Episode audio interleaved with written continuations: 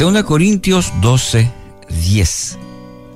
Me complazco en las debilidades, en insultos, en privaciones, en persecuciones y en angustias por amor a Cristo, porque cuando soy débil, entonces soy fuerte.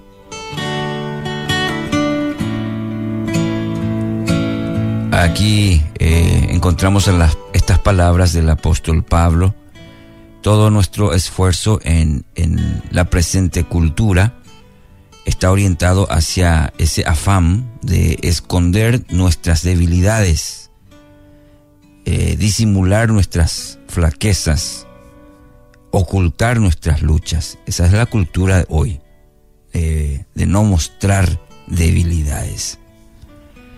Eh, quizás nos hubiésemos sentido más cómodo si el apóstol Pablo hubiera cambiado la expresión complazco en quizás soporto. Eh, sería distinto, es decir, para que el poder de Cristo se manifieste en mi vida, estoy dispuesto a soportar toda clase de dificultades. Es que soy conocedor de cuánto cuesta aceptar las dificultades que son ingredientes inseparables de la vida.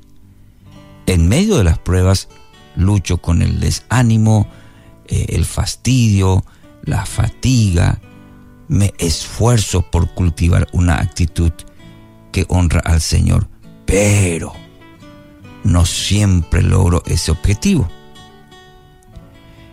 Entonces, si tanto nos cuesta, ¿verdad? ¿Cómo es que Pablo puede decir me complace, me, se me complace o me complazco en privaciones? Eh, me complazco en las debilidades, dice el apóstol Pablo. ¿Cómo es que puede decir esto? ¿Será que no hay algún error de traducción al leer este pasaje? Eh, ¿Será que usaron la frase correcta, la tradujeron correctamente. Si vamos a un diccionario bíblico, vamos a descubrir que la palabra griega en esta definición, mire lo que implica. Deleitarse en, complacerse en, estar contento o satisfecho, preferir, decidir, escoger, todas estas palabras eh, eh, implica esta esta frase, esta palabra, mejor dicho, que utiliza el apóstol Pablo. Me complazco.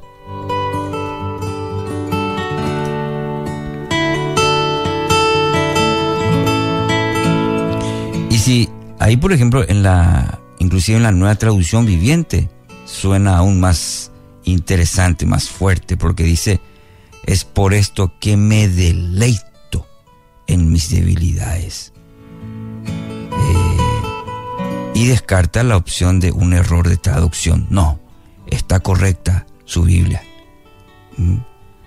Aunque suene a locura, a algo que no nos cierra, probablemente, el apóstol Pablo afirmaba que si dependiera de él, preferiría una vida repleta de fragilidades, de insultos, de privaciones, de persecuciones, angustias a una vida de fortaleza, de armonía, de abundancia, de euforias. Y usted se va a preguntar, así como yo, ¿cómo se puede entender semejante declaración? Es ilógico. La verdad es que no se puede comprender. La frase, mi querido oyente, se resiste al análisis, pero no a la experiencia. Y escuche bien, la frase se resiste al análisis. Sí, pudiéramos analizar toda la mañana inclusive este, este texto. Pero aquí lo importante es la experiencia que el apóstol Pablo quiere transmitir a sus lectores. Pablo había comenzado a percibir en su vida un patrón, un patrón de conducta, un patrón espiritual en esta ocasión. ¿Y cuáles? En cada situación donde había experimentado dificultades, la gracia de Dios se había manifestado con mayor intensidad.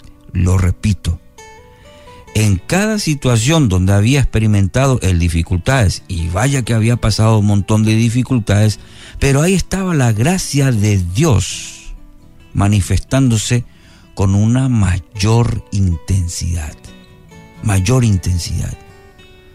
Y quien ha gustado de la gracia de lo alto, ha comprobado que nos permite avanzar, avanzar en desafíos en lo que la carne no ha adelantado siquiera un centímetro, no ha avanzado.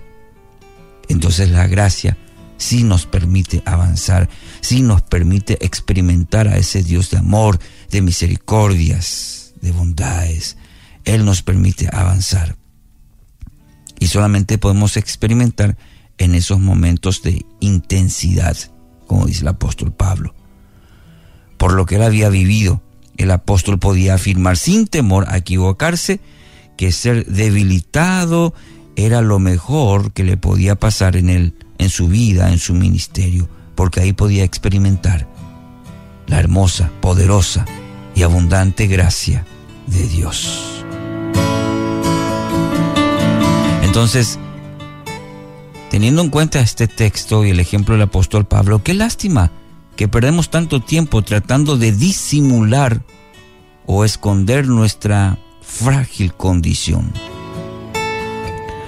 Mi querido oyente, cuanto más esfuerzo invertimos en ocultar nuestra verdadera condición, más se apaga a nosotros la gracia que tanto necesitamos para llevar adelante los proyectos de Dios, la voluntad de Dios en nuestra vida.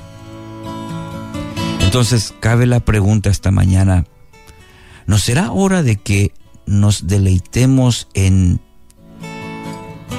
complazcamos en, estemos contentos o satisfechos con, prefiramos, nos deleitemos por y escojamos el camino de la debilidad? Quién sabe lo que podría llegar a ocurrir en nuestra vida que se nos ha confiado, en nuestro ministerio de vida que Dios nos ha concedido. ¿Qué le parece? Dios, gracias por este nuevo día, gracias por tu bondad y gracias porque en medio de la debilidad, como dice el apóstol Pablo en la escritura, es ahí donde en mayor intensidad podemos experimentar tu amor, tu, tu sostén en nuestra vida. Así que ayúdame hoy, en medio de mi situación, poder hoy experimentar tu hermosa y poderosa gracia, restaurando, sanando, levantándome. Y decir como el apóstol Pablo esta mañana, hacer una oración poderosa en mi vida, de decir, me complazco en las debilidades.